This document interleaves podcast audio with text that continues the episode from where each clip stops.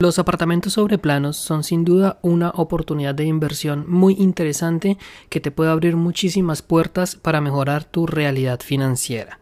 Quédate hasta el final de este episodio porque en él te voy a hablar muy a detalle de cuáles son los aspectos más importantes, las características que tienes que buscar y los aspectos a considerar y a tener en cuenta para poder realizar una inversión exitosa que te permita dar un paso más hacia tu libertad financiera.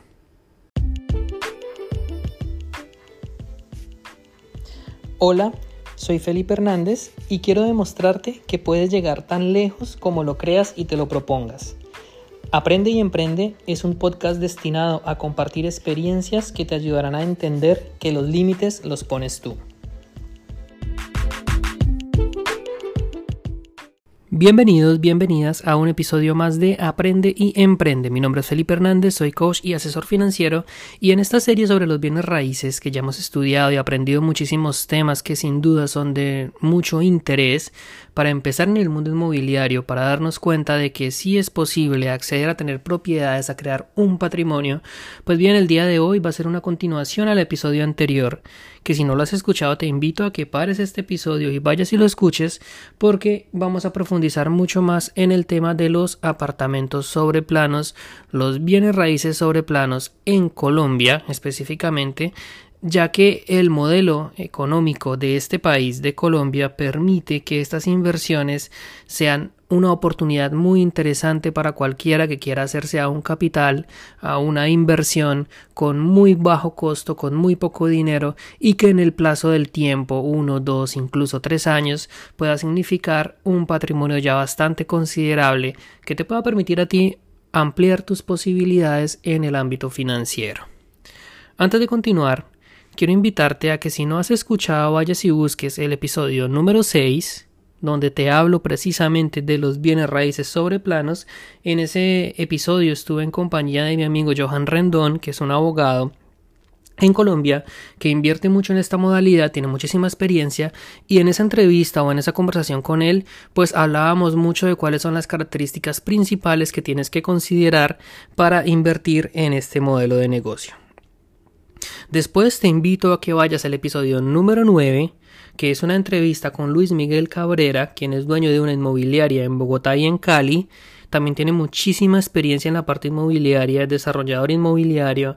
Esta es una persona que lleva toda su vida invirtiendo en estos modelos y conoce muy bien todos los detalles, los truquitos, todos los errores que se deben evitar. Y es una entrevista de más de hora y media. Es bastante larga, sin embargo contiene muchísima información muy pero muy interesante episodio 6, episodio 9 y también quiero invitarte a que vayas y escuches el episodio número 51.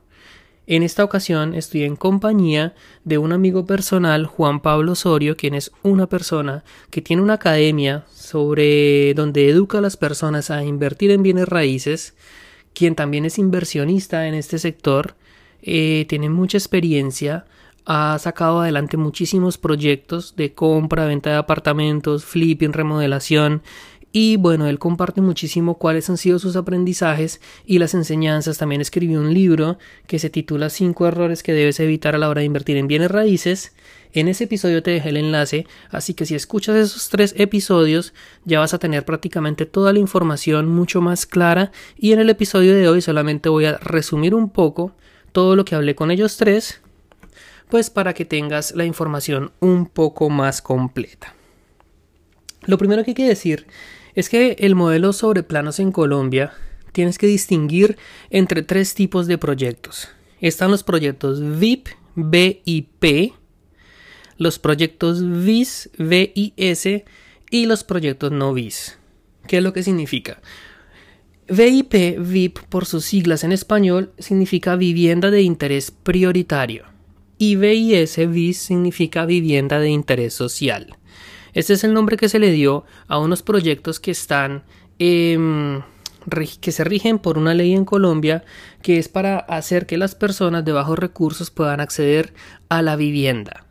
Hay muchos subsidios de por medio de parte del gobierno. En caso de que tengas ingresos inferiores a dos salarios mínimos, eh, puedes acceder a muchísimo tipo de, de subsidios Yo no soy un experto en ese tema, sé que existen, sé que en Colombia hay más de 20, 30 subsidios diferentes, subsidio de mi casa ya, subsidio de las cajas de compensación, directamente del gobierno, desconozco muy bien, no conozco muy bien cómo funcionan, así que pues bueno, tendrías que averiguarlo por tu cuentas, hay muchísima información en internet, hay muchísimas cuentas en Instagram que hablan de esto, sin embargo, lo que quiero decirte acá es que las viviendas de interés social y las de interés prioritario tienen un precio fijo estipulado por el gobierno y la constructora no se puede pasar de ahí. En este momento, las viviendas de interés social estamos hablando de 150 salarios mínimos legales en Colombia mensuales y las viviendas de interés prioritario, que son las más económicas, son 100 salarios mínimos. ¿A qué voy con esto? El precio de estos apartamentos no está en pesos. O sea, sí es en pesos, sin embargo el monto depende de a cómo esté el salario mínimo en Colombia al momento de escriturar. Ojo con este detalle. Si a ti te dicen 150 salarios mínimos y vamos a suponer que el salario mínimo está en un millón de pesos, aproximadamente son unos 300 dólares americanos, 150 salarios mínimos van a ser 150 millones de pesos. Sin embargo, este precio solamente se va a estipular en el momento que tú escrituras. Y como estamos hablando de una propiedad sobre planos, lo más probable es que tú la apartes en el 2023, fecha de hoy, que estamos en agosto del 2023, y te la entreguen en el 2026. Pues bien, si hoy en el 2023 el salario mínimo es de un millón de pesos, la vivienda costaría 150 millones. Sin embargo, en el 2026 dentro de tres años, si el salario mínimo ha aumentado un 20-30% y ya se encuentra en millón trescientos, millón cuatrocientos, evidentemente el precio de tu unidad va a subir con relación al salario mínimo y ya se va a situar cerca de los 200 millones de pesos. ¿Por qué te explico esto? Y para que lo tengas muy en cuenta, porque cuando estamos hablando de una propiedad VIS, no es una inversión que te vaya a servir a ti por valorización. Yo te venía explicando que una ventaja de invertir en apartamentos sobre planos es que durante el tiempo de la construcción los apartamentos se van valorizando y a la hora que te lo entregan ya vale muchísimo más de lo que tú lo compraste. Esto es real, pero no para los apartamentos VIS.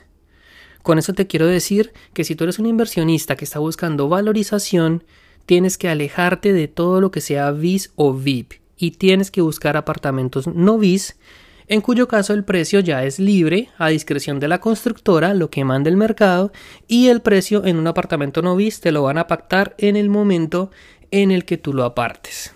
Y es ahí donde comprar en lista cero se pone muy interesante. Que la lista cero, la lista cero es los primeros clientes que llegan a comprar.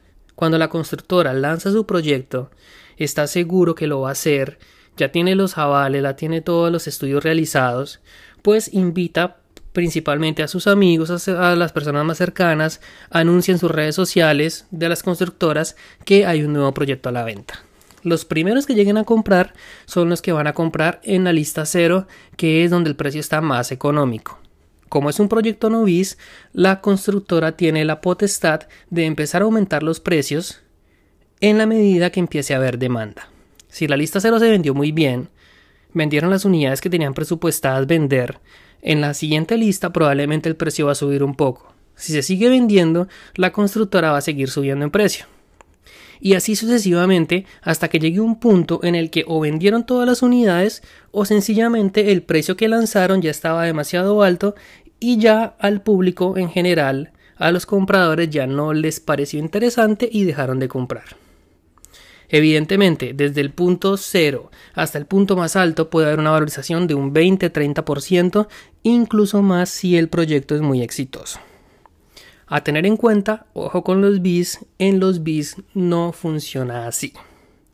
Otro punto que hace de que es diferente entre los bis y los no bis es que los bis en su gran mayoría para poder garantizar un precio bajo que sea accesible a las personas de bajos recursos los entregan en obra gris.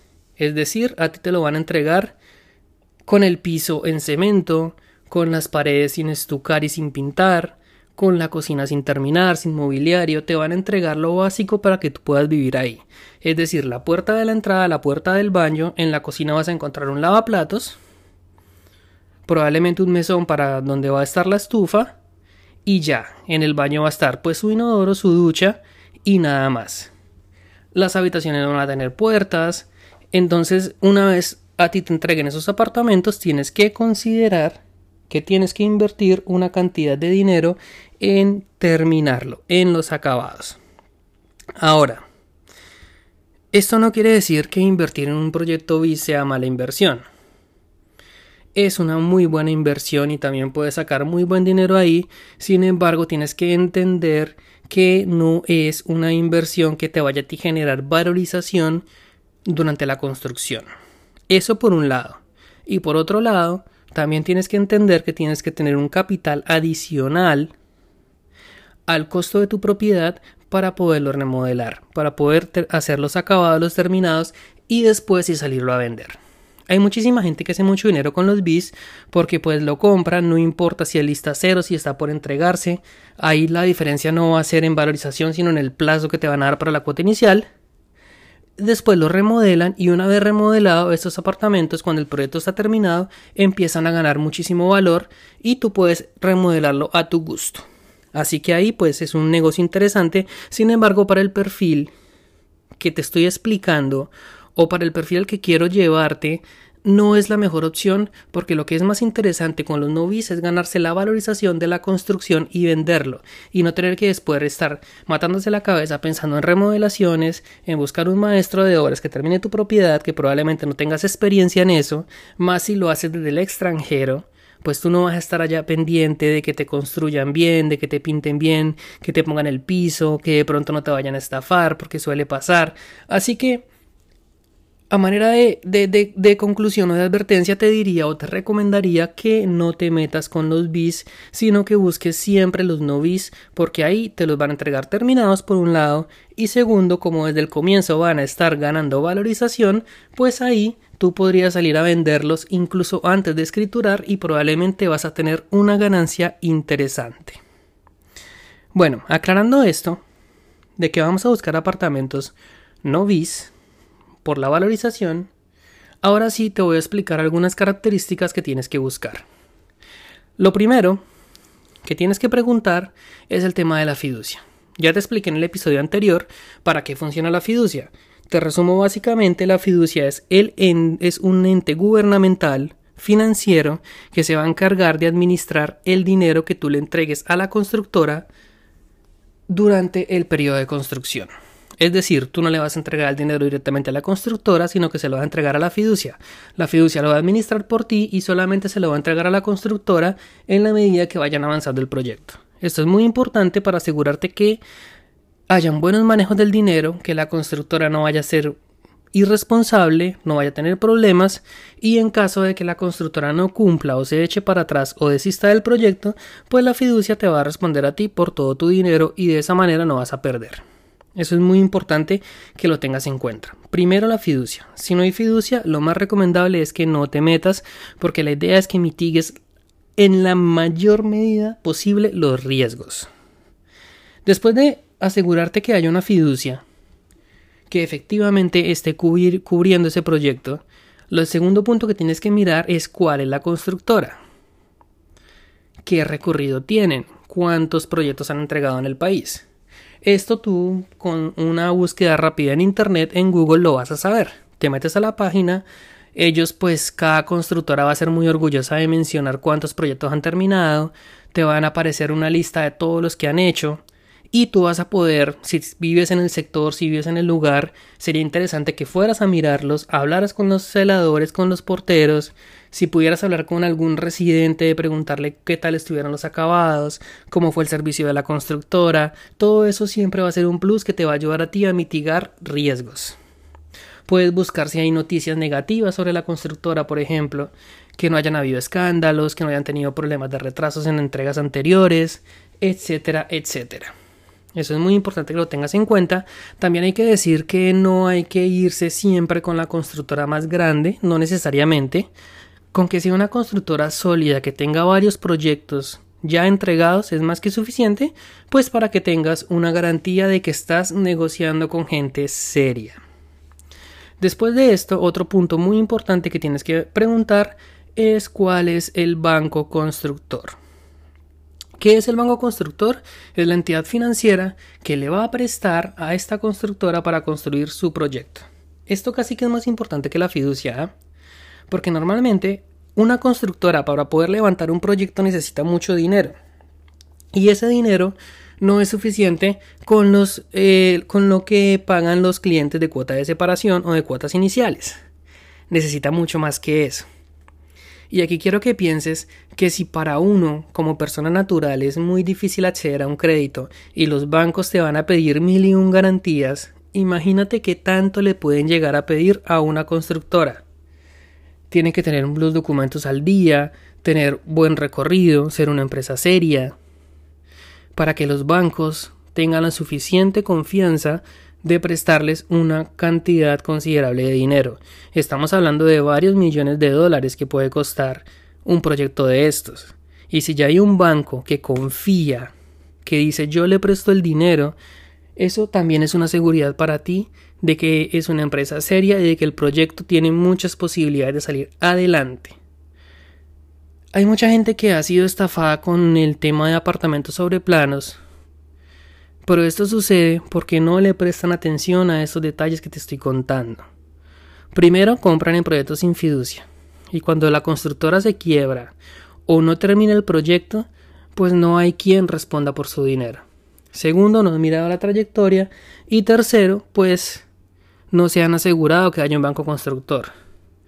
Porque si la constructora se quiebra, el banco constructor va a perder todo el dinero que les prestó. Así que eso, de una manera indirecta, es una garantía para ti de que no va a haber ningún tipo de problema con ellos. Después de esto, de asegurarte de con quién estás haciendo negocios, de que sea una empresa seria y responsable, lo siguiente que tienes que revisar es temas de ubicación. La localización es muy importante. ¿Por qué? Porque tú a tu unidad, a tu apartamento, a tu casa, le puedes hacer todas las remodelaciones que quieras, pero nunca te la vas a poder llevar de ahí. Donde la construyeron, ahí se va a quedar de por vida. Y si es un mal sector, vas a tener que lidiar con eso hasta que la vendas. Probablemente no va a ser tan fácil deshacerte de ella si el lugar no es el más cómodo. Hay una un truquito o un, consejo muy importante en bienes raíces y es que tú tienes que ser el vecino pobre de un barrio rico. ¿A qué voy con esto? Que si tu unidad está en un sector estrato 3 o estrato 4, lo ideal es que el sector sea estrato 5. ¿Por qué? Porque la valorización de tus vecinos va a terminar arrastrándote a ti y vas a poder venderlo a un mejor precio. Si sucede lo contrario y tu edificio o tu conjunto es el más bonito del sector, lo más probable es que tengas dificultad para venderlo porque a la gente por el sector no le va a interesar tanto. Es un detalle a tener en cuenta. Después de esto, es importante ver, en Colombia se le conoce como el concepto de la ciudad de los 15 minutos. ¿Qué quiere decir esto? Que a 15 minutos de tu apartamento, de tu unidad, encuentres todo lo que los seres humanos necesitamos para suplir nuestras necesidades básicas. ¿Qué quiere decir con esto? Que hayan supermercados, que hayan universidades, que hayan colegios, guarderías, centros comerciales, transporte público, etc. Entre más servicios hayan cerca, mejor. Va a ser más fácil de rentar, va a ser más fácil de vender, la valorización se va a hacer sentir muchísimo más. Yo tuve la oportunidad, por ejemplo, de visitar un apartamento en Ibagué que estaba en un sector muy alejado, donde ni siquiera llegaba bus. Tenías que el transporte público te dejaba más o menos a unos 15 minutos a pie del edificio. Tenías que atravesar una zona destapada. No habían tiendas, no habían centros comerciales. Tenías que tener carro para llegar hasta allá. Y hombre, hubiera sido un súper mal negocio meternos ahí porque porque con esa ubicación hubiera sido muy difícil de alquilar, muy difícil de vender, porque no tiene nada cerca. Era un edificio prácticamente en medio de la nada. Eh, la apuesta sería que de pronto muy a largo plazo construyeran al sector alrededor, pero pues tú no lo sabes. Así que tienes que tener en cuenta esos detalles, que estén muy bien ubicados. Otros puntos a considerar, quizás menos importantes, ya es la ubicación de la unidad dentro del edificio. Fijarte que no esté de pronto al pie de la portería, que pueda haber muchísimo ruido, de pronto los parqueaderos, que estén bien ubicados, que no esté al pie de una columna, por ejemplo, que le haga perder espacio. El tema de la vista, si tiene vista interna, probablemente pues sea un poco menos atractivo que si tiene vista a la ciudad o vista a las montañas. Son detalles ya un poquito menos importantes que sin embargo también puedes llegar a considerar. Después de esto, es importante también que revises muy bien el tema del transporte público, como te decía, que hayan vías de acceso que sean buenas, que conecten rápido con la ciudad, para que pues los desplazamientos sean muchísimo más fáciles. De aquí en adelante, pues ya van a ser muchos detalles menores que ya van más de acuerdo a tu gusto. Ya no es una regla que general para todos, ya va a depender más o menos de qué te gusta a ti y qué no, como el tema de la distribución de las piezas, el tamaño, si tiene balcón o no, eh, la cocina, los acabados, son detalles que entre tú más proyectos visites, más vas a empezar a familiarizarte con ellos y más vas a poder entender las diferencias entre un proyecto y otro. Si tú visitas un proyecto A y luego un proyecto B, pues vas a ver la diferencia en distribución, en acabados, en espacio que tienen los dos proyectos. No van a ser iguales, evidentemente, pero sin duda puede ser que haya uno que te atraiga más que el otro. Otro punto a considerar, y con esto termino este episodio, es el tema de las áreas comunes. ¿Qué áreas comunes tiene? Hay algunos que tienen piscina para niños, piscina olímpica, piscina para adultos, hay otros que tienen gimnasio, que tienen un barcito, por ejemplo, que tiene una sala de cine, que tiene eh, zonas de coworking. En fin, todos esos detalles pues van a hacer que tu unidad sea más atractiva o no. Es muy importante, eso sí, que preguntes si esas zonas las entregan equipadas. No siempre es así. Puede que haya un gimnasio, pero si la maquinaria, la constructora no la entrega, lo más probable es que cuando entreguen los apartamentos, pues la administración del conjunto va a cobrar una cuota extraordinaria para poder equipar las zonas comunes. Y eso es dinero extra que va a salir de tu bolsillo que si no lo tuviste en cuenta probablemente pues va a ser una sorpresa para ti y te puede descuadrar un poco. Así que bueno, estos son los detalles más generales que tienes que considerar. Sin duda ya son suficientes para que tenga la certeza de hacer una buena inversión. Si quieres profundizar muchísimo más, no olvides que puedes ir a escuchar las entrevistas que le hice a Johan Rendón en el episodio número 6, a Luis Miguel Cabrera en el episodio número 9 y a mi amigo Juan Pablo Osorio en el episodio número 51. Ahí hablamos mucho más en detalle sobre lo que debes hacer y qué características tienes que revisar. Antes de terminar, recuerda que en la descripción de este episodio está el link para que te unas a mi comunidad de WhatsApp. La invitación es a que te unas a ella. Ahí puedes hacer todas las preguntas que tú quieras.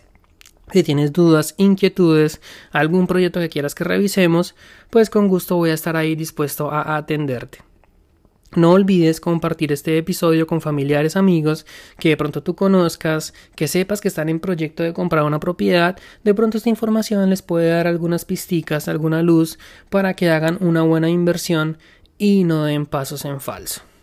Ten en cuenta, eso sí, que la compra de un apartamento, de una casa, es algo que no se hace todos los días. Probablemente sea una única vez probablemente sea el proyecto más importante de tu vida, porque es donde vas a vivir, donde vas a estar con tu familia, probablemente sea ese primer paso hacia el mundo de las inversiones que vas a dar y es muy importante que lo hagas de una manera responsable, educándote con conocimiento, buscando asesoría y bueno, este tipo de contenido es muy importante que lo sigas porque te va a permitir a ti tomar las mejores decisiones y no cometer errores.